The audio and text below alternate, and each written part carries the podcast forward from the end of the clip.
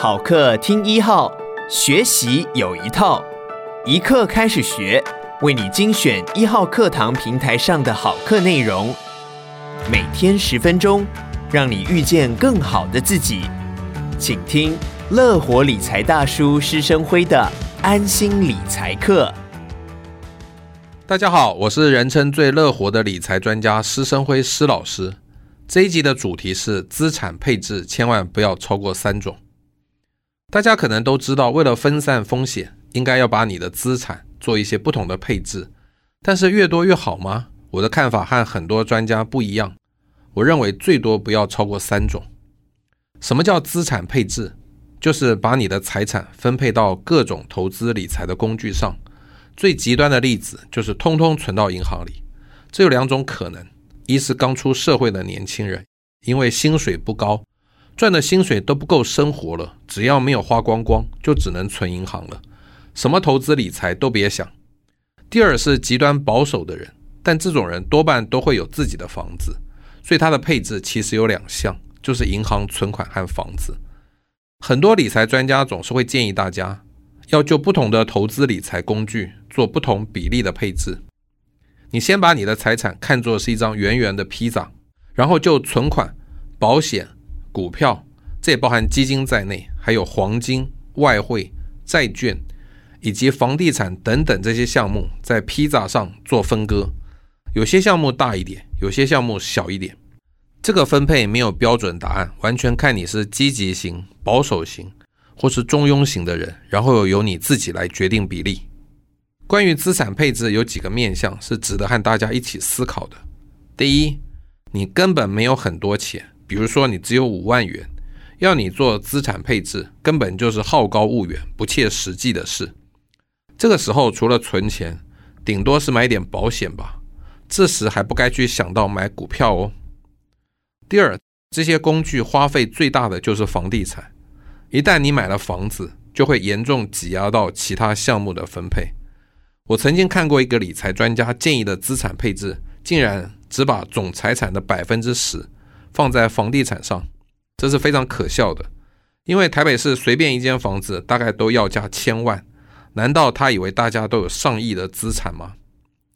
因为房地产占资产配置的比重太大，让很多人决定不买房子，就可以让自己。投资理财的弹性变得比较大，但是这样真的好吗？等一下我会提出我的看法。第三，银行存款要作为资产配置的一项吗？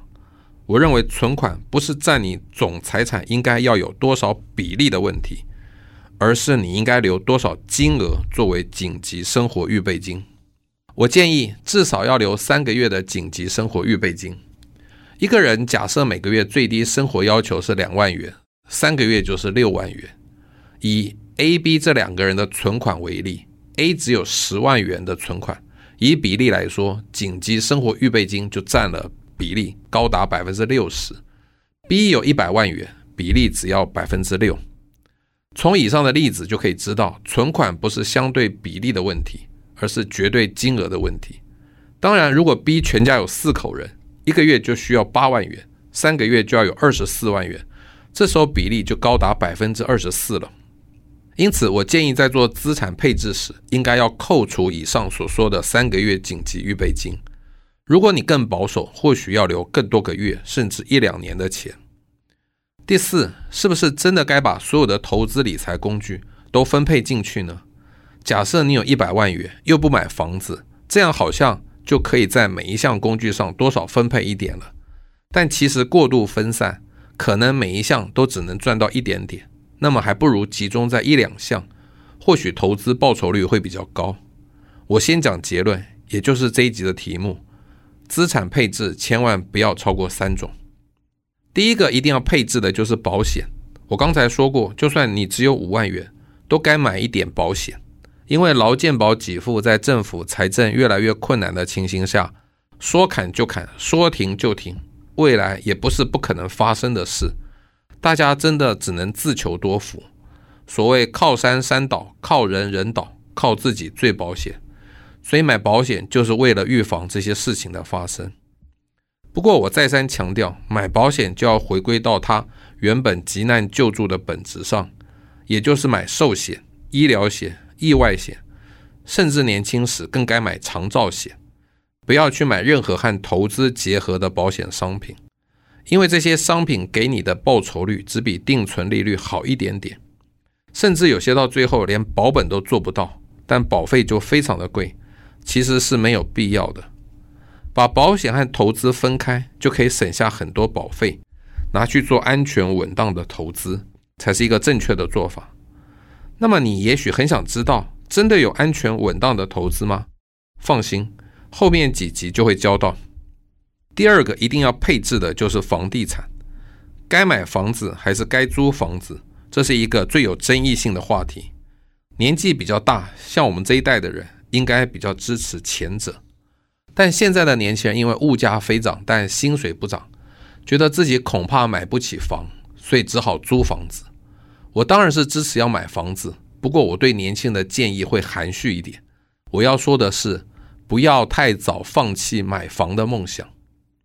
如果你是家中独子，而父母现在又有房子，未来一定可以继承的话，那我要恭喜你，你在财务基础上已经立于不败之地了。如果不是的话，请一定要慎重思考这个问题。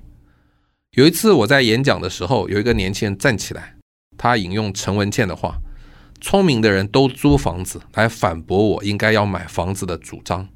我先纠正他，是有钱人都租房子。他愣了一下，我接着说：“因为陈文茜非常有钱，哪一天他老了，如果没有房东愿意租房子给他，他绝对有能力立刻买一间房子来住。”换句话说，各位年轻人，如果你有把握在老的时候有足够的财力买房子，就可以一直租房子。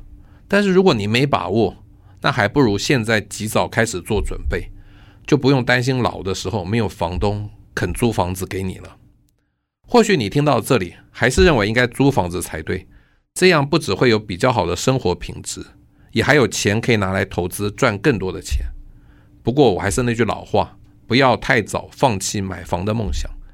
关于这一点，后面会有一集专门来讲，到时候我再好好解释我的看法给各位听。第三个要配置的资产是你最熟悉的投资工具，请注意，我在这里没有用一定要配置的资产，而只是说要配置的资产。也就是说，这是选修课，保险和房地产才是必修课。此外，我说的是你最熟悉的投资工具，而不是你最熟悉的理财工具。也就是说，保险和第一间房子的目的是保值，所以剩下的配置一定要有投资赚钱的工具。我认为股票应该是很多人最熟悉的投资工具。那么第三个要配置的资产就是股票了。